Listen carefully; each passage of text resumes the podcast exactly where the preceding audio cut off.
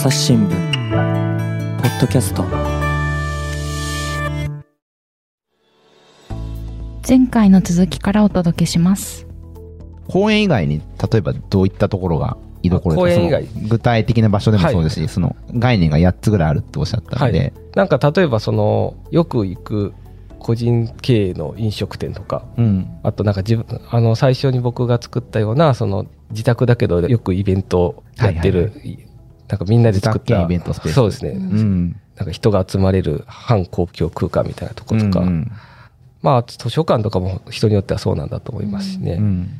まあ、そのカテゴリー分けしたのは、えー、と行きつけのお店とか、うん。オルタナティブスペースというかそのこ公民館じゃないけど個人が作った公民館みたいなスペースとか、うん。あとまあちょっと変わったやつとかはあのそもそも人間社会から離れられるような自然しかない場所。あ文文明からは離れる場所みたいな、設定しましたけどそういう場所も含まれると。ソロキャンプみたいなことですかね。ソロキャンプでもいいんだと思いますね。うん。まああとはなんか単純にこの小山の頂上好きやみたいなんでもうん。いいんでしょうけど、うん。まあ、そういうものも持っといた方がいいですね。なるほど。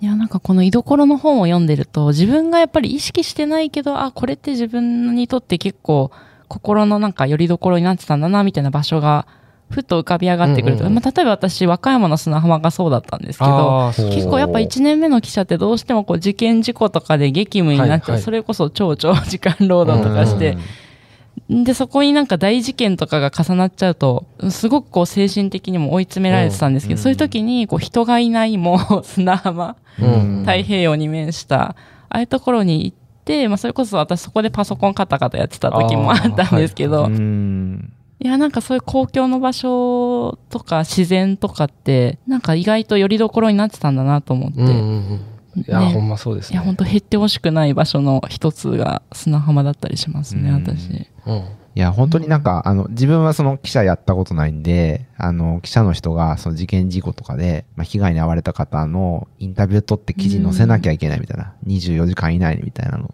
その時間のプレッシャーと、あと本来傷ついてる人にそういう話聞き出すのって結構タブーだと思うんですけど、まあ、それをしなきゃいけない仕事って相当精神的にきついんだろうなってうん。思いますけど、うん。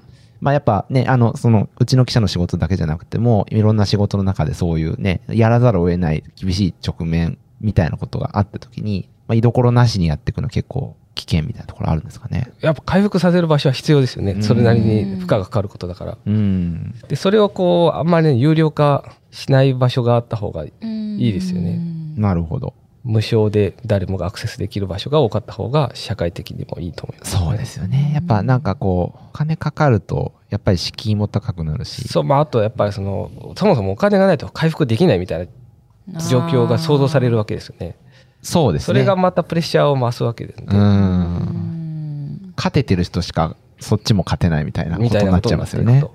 それは非常に危険なことではないかと思うんですう何のための社会なのかっていう。なるほど。まあ一方で何か、まあ全体的になんか綺麗にするとか商業化するとか、なんかそういう路線に世の中走っていきがちだし、うんまあそれが良しとされる部分があるじゃないですか。なんか昔草っぱらだったところがこんな綺麗なものができましたとか、はいはいあすごい良くなったみたいな、うん。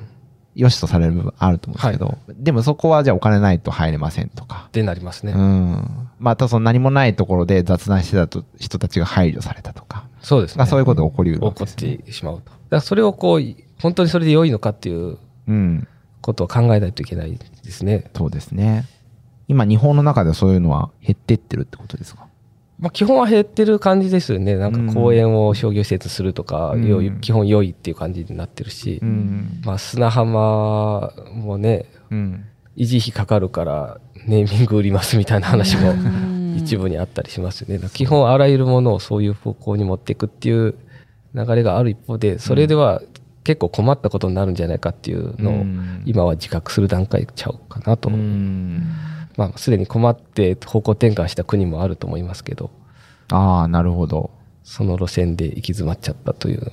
そうですよね。だからその経済が拡大していかないといけないんだっていうような、こう、ずっと戦後のトレンドみたいなところから、ちょっと見方変えないといけないんじゃないかと。そうですね。もうだから、うんまあ地理の情報性僕詳しくないですけど、地理はもうそれが限界だと国民が判断して、うん全然違う路線をやるって言った大若い大統領を選んだんですよね。うんまあ、その後どうなったかは、これから大変だと思うんですけど、うんいきなり元に戻すのは。であの、こういう居場所、自分のこう居所になる場所って、やっぱ人生のフェーズとか、こう年齢でも結構変わってくると思うんですけど、まあ、うんうんいや伊藤さん今東京都内に実はお住まいということで、なんか最近の居所となってる場所って、個人的にどんな場所があったりしますか？おすすめの場所とかもしあれば。ああ、そうですね。だから、ちょうど、その、人生のタイミングっていう意味では、うんその、今ちっちゃい子供の保育してるので、はい。うんうん。そうすると、まあ、公園よく行くようにななるんですけど、ううんあなるほど、公園は、こういういろんな公園が意外に探すとあって、自分をやったら自分はこの公園が好きやな、みたいな、やっぱ出てきますね。うん。それまではまるで見向きもしてなかったとこがあるんですけど、うん。公園なんなんかあるなぐらいで。うん。そうですね。なんかやっぱり個人じゃなくて、なんか子供と一緒にとか、なんか自分の属性がその単位としてちょっと変わることで、なんか場所の見方とも変わってきたりしますよね。変わりますね。うん。そう、例えばね、じ割と自由に動けてるときは、もしかしたら、こう夜夜中に行くバーが居所の人もいるんやろうけど、うんまあ行けなくなってくると、また違う場所になっていくという。うん。そうですよね。だからその時に、なんか自分が前できたことが一回できなくなるっていうふうに、ネガティブに捉えるのか、その新しい、こう、自分の、うん。そうですね持ち持ち分で、なんか新たないい場所を探せるのかっていうのは結構考え方次第な気もしますそうですね。。あ、それは大事ですね。その変化していくわけですけど、その居所がたくさん種類あるっていうのはそういう意味で、うんその状況に応じて、まあ、このタイミングだとこの種類の居所が割と活躍して変わっていくみたいなことができる。それで対応力が、まあ、つくっていうのが、おもろいいとこかもしれません。そうですね。うんまあ子供がいたとしてもやっぱね、その赤ちゃんの時と小学生の時と、でまだそことの組み合わせで全然付き合いは変わっていくわけですしね。うんその状況に応じていろんな種類の居所をそその個々人が使い分けていくというか、うん重点こ今はこっちがすごいうん。重要とかっていうふうに変わっていくことで対応できるっていうのが大事かなと思いますね。まあ、またコロナですごくその辺向き合った方も多いでしょうね。なんていうか、例えば私とかだと街の居酒屋って結構な居場所だったんだって、あの、コロナになって行けなくなって、それこそ会社と家、まあ、会社にも行ってない時期ありましたね。こう出社できず、ね。あの、家だけになっちゃうと、うん。こう、っていう感じで、まあ、た、例えばその災害とかですね、まあ、いろんな状況で居場所もまた、流動的に変わっちゃうので、ですねなんか伊藤さんがおっしゃるように、本当いくつもなんか考えといて、持っとくと、そういう時のこう、リスクヘッジというか、対応が対応が柔軟にできるなっていうのもすごいありますね。だから割とその自然、自然と環境というか、あとうん生き物ってそういうふうにできてるなというのが結構うん。ん面白いところですね。だからそれをこうちょっとでもま真似ていこうという。うん。そうですね。まあなんか、居所の見つけ方のコツとかってあったりするんですか？コツ、だから今回別にやる、そこまでが厳密なもんでもないんですけど、うん。こんな種類あるよって書いたのは、うん。はい。なんかそういうこう見つけやすくするための補助ツールみたいなところがあって、言語化することで、ね。なんかこう発見しやすくなる。発見しやすくなる。なるほどね。っていうのをまあ一つの狙いとしてうんおるんですけど、うん。まああとは、まあでもやっぱそれは自分がなんか居心地がいいぞって思うかどうかは判断はすごい大事にした方がいいんじゃないかな。そうですね。まあそれはすごい個々人の感性ですよね。そうですね人によってね、こういう話題のこういう場所っていうのが、あの、居心地いいのか全然興味ないのかってありますもんね。あとはなんかこう、共同作業できるような場所だと、居所として成立しやすいみたいなお話もありそうですね。そのますよね。人が集まる、もうちょっとこう公園よりは人の距離が近いうんうん。集まりとかだと、うんなんか共同作業を作るっていうのは結構いいやり方やと思いますね。まあだから餅つきとかでよくできてますよね。みんなで交代で餅つく。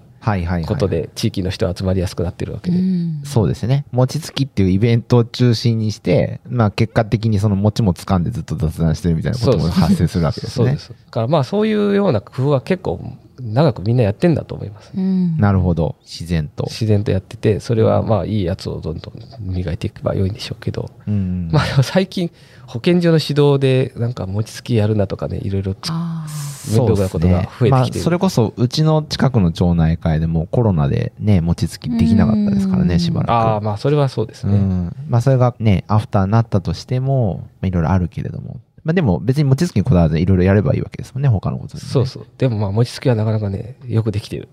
あの、僕最初の家改造した時にやったイベントで一番人が集まったの餅つきやったですね。あーへーなんかひ家に入りきらんぐらい、なんか50人ぐらい来て、みんな餅に、そんなに餅。つきたいんだなと思って。なるほどね。でもまあやったら確かに楽しいですけどね。うん。まあ汗かくってのはいいんでしょうね。なんかこうみんなで。なかなかあんな重いもん振り回さないですからね。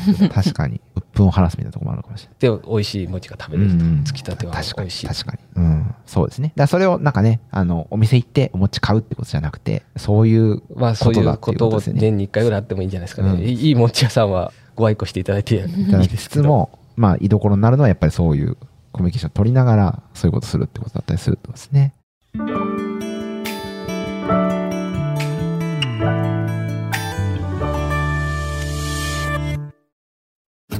ながら聞きできるポッドキャストって私の生活スタイルにちょうどいい。朝日新聞のニュースレターに登録すると編集者が厳選したニュースがメールで届くよ。思いがけない話題にも出会えるよねちょっと新しいニュースの読み方。朝日新聞。なんかその伊藤さんのこういった、まあ、本出版されてとか、伊藤さんの居所に入ってくるいろんな方々がいて、影響を受けた方とか、なんかその、新しくいろいろ始められた方とかもいらっしゃったりしますか？ああ、なんか結構うん。いる、まあでも、どっちが先か分かんないですけどね、あるうん。やろうと思ってた人がたまたま本読んで実際やったとか、うん。まあやった後に読んだとか、まあいろいろある、まあ、人おられますね。うん。韓国版、韓国語版もあるんですけど、この前、あの、作業の野良着を韓国の。知り合いが販売したいっていうので行ってみたら、うん。なんか農家やってるけど民宿やって惣菜屋さんもやってるっていう若い農家さんがいて僕の本読んでてあこんなとこまで届いてると思ってなかなか感慨深かったなるほど。まあそこは、やっぱりね、日本人だからできることでは全然なくて、まあその、人間として、まあ今のそうですね。今の今の世の中の仕組みの中でうん。一つのやり方として有用だったんだなと思いましてなるほどです感慨深かったです。だからまあ一個の仕事じゃなくて、まあ、農農業民宿惣菜屋さんって3つやってるってそれは今ととても生活としては充実しておるとおっしゃってたのでうん。おおよかったと思います。うなるほど。ん。なんかか典型的なこう会社員とかされてて今人生変わってる方もいらっしゃいます？ああなんかそのさっきお話ししたみかん農家はい。やりながら床張りの支部もやってるっていうご夫妻は元々会社員東京でされとったらしいですうねうん。なんか今古本屋と民民民宿古本屋みかん農家やってるのかな。すごい。楽しそうです。楽しそうですね。伊藤さん、ツイッターとかもされてると思うんですけど、はいはい。SNS って、まあ私も記者のアカウントっていうのを作ろうっていう方針がやっぱ会社にありまして、はい。はい一応発信とかもしてるんですけど、なかなか、なんて言うんでしょうね、こうみんなが興味が持つものって、すごく怒りを増幅させるニュースだったり、うんうん結構悲しい気持ちになったり、こう落ち込むことが多いので、はい。はい。少しまあこの1、2ヶ月、まあ業務的にやらなきゃいけないんですけど、私また離れちゃっていて、まあそういうこう SNS との向き合い方というかですね、こう人生を盗まれないための使いこなしみたいな、なんか伊藤さんはどんな風に気をつけてらっしゃるのかなってちょっとお聞きしたかったんです。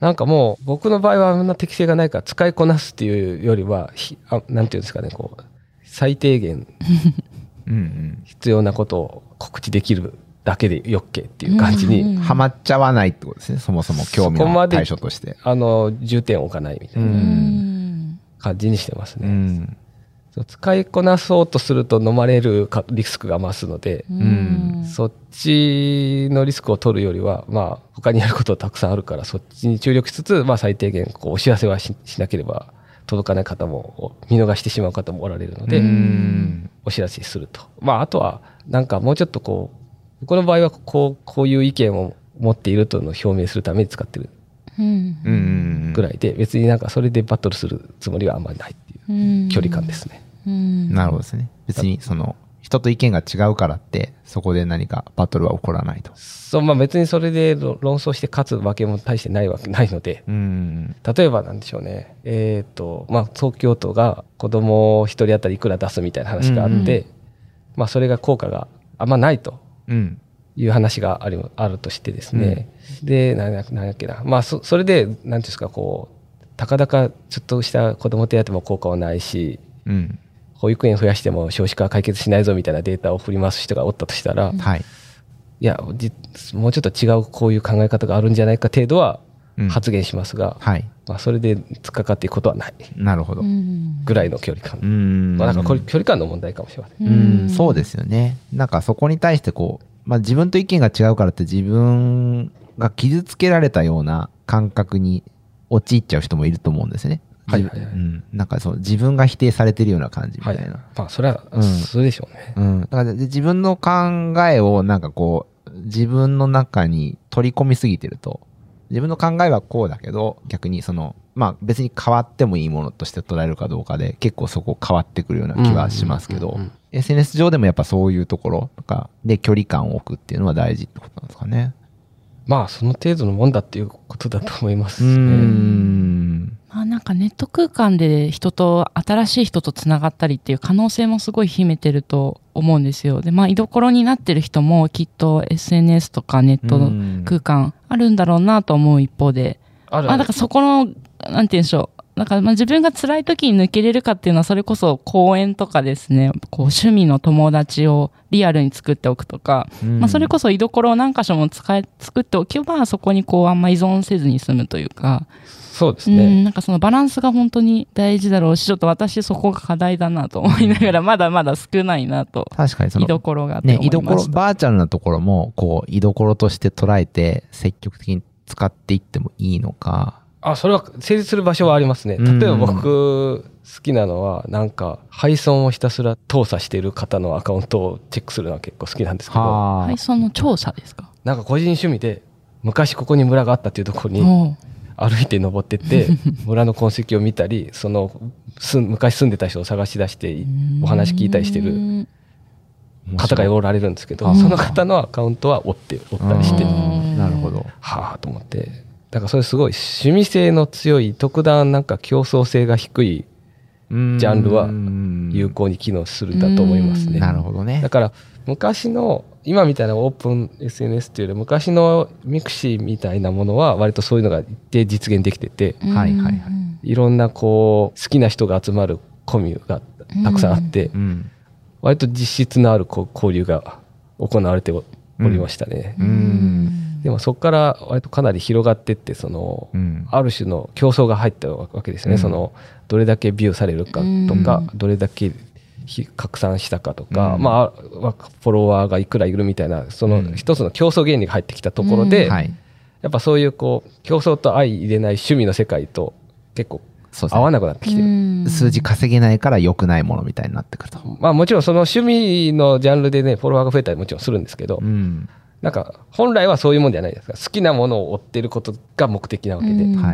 結果フォロワーが増えたっていうのはまあその二次的なことやけど、今逆転しつつあってフォロワーを増やすためにどのような発信をするべきかみたいなことになると、うん。それはもはいうはい。本当にけ競争原理の社会になるうん。そうですね。逆にそれをフォロワーを利用するみたいなことにもなりかねないですからね。あまあもちろんそういう目的もやっぱ込みで、だからそうするとこう趣味ってそういう競争原理から外れてるから楽しかったのに、うんその競争原理のための趣味とかになっていくとこれは割とこう精神的な落ち着なんですか安らぎを求める場所ではなくなっている、うんだからソーシャルのうん。質が変わってきてるっていうのを自覚した上で使わないとうんなるほど。ミスマッチが起きるうんのではなかろうかなと。なるほどね。だから本質的に自分が楽しめる範囲ってどこだったのかみたいなことを、そういう条件ですよね。うんそこの立ち位置からも離れないようにしないってことそうですね。うん。だからここはこうある種の競争している場所なんだと思って付き合わないと。巻き込まれてうんうん。いくと、まあ競争してると思ってればね別になんか何でもいいから拡散するネタばっか投下すんやみたいなことでも自分の心は痛まないのかもしれないですがそれはやりたいことかどうかっていうことになる。うん最後にじゃあ、その伊藤さんが今ね、その、こう、日本で、まあ、いろいろ課題はありつつもですね、その、なりわいどころっていう概念を持って、皆さん過ごし方提唱されてますけど、なんか、こう、今大事にしてほしいことというか、何から始めてみようみたいなことがあったりすると、なんかどういったことが言えますかね？ああ今から何かを始めてみようということ。うん。ああなんか今日の話で言うと、うんなんか本当皆さん砂浜みたいな場所を そうですね。見つけていきいきたいですねっていうふうに僕も思いました。ーん。一番不足してる感じがありますね。そうですね。今すぐこの商品を買おうとか、そういうことじゃなくて、そうですね。うん。自分なりのその安心できる居所を探す。うん。あとまあ一人になれる場所なんでしょうかねそうですね。後ろにね。確かに。そういう自然の音が聞こえる自分だけのいや、本当自分振り返る時間ないですからね。中島さんはどうなんですか？またちょっと長くなっちゃいますけど、うんそれが一番結構私、今回のテーマで気になっていることで中島さんまさにこう、本当にお仕事の時間が長くって、あの、一緒に働いていても少し、あの、お休みできてるかしらという。伊藤さんがその大学時代で一番影響を受けた先輩ですって言ったんですけど、影響を受けたっていうのと一方でそれを実践してるかと全然知ってなくて、うん。本当にどうなんだろうっていうのを 考えさせられる2時間でしたけど、でもなんでしょうね。あの、できることから始められるのかなっていう、なんか勇気も一方でもらいましたかね。ううん。なんか、ここから一気にじゃあ、お朝日もやめて、あの、なりわい4つやるぜみたいなのは、まあ全然違うじゃないですか。それこそなんかその、なんかそういう戦闘的なやつなんで、うんまあ別にそれを求めてるわけで持ってるわわけじゃないし、うん。だから本当になんかね、自分の一人になれる時間とか、なんかその何も考えずにぼーっとする時間みたいなうんのも大事かなって思いましたね。うん。まあだからそれは確保するように決めとかないとなかなかいかんかもしれないですね。そうですよね。最初はね。はい。なんか、ゾロ目の日はそうしますみたいな。あーわからんですけど確かにそうですね。なので、あの、僕のメールが半日繋がらない日もこれから出てくると思いますが、よろしくお願いします。はい。じゃあ、そういったところで、よろしいですかね。あの、伊藤博さんでした。ありがとうございました。ありがとうございました。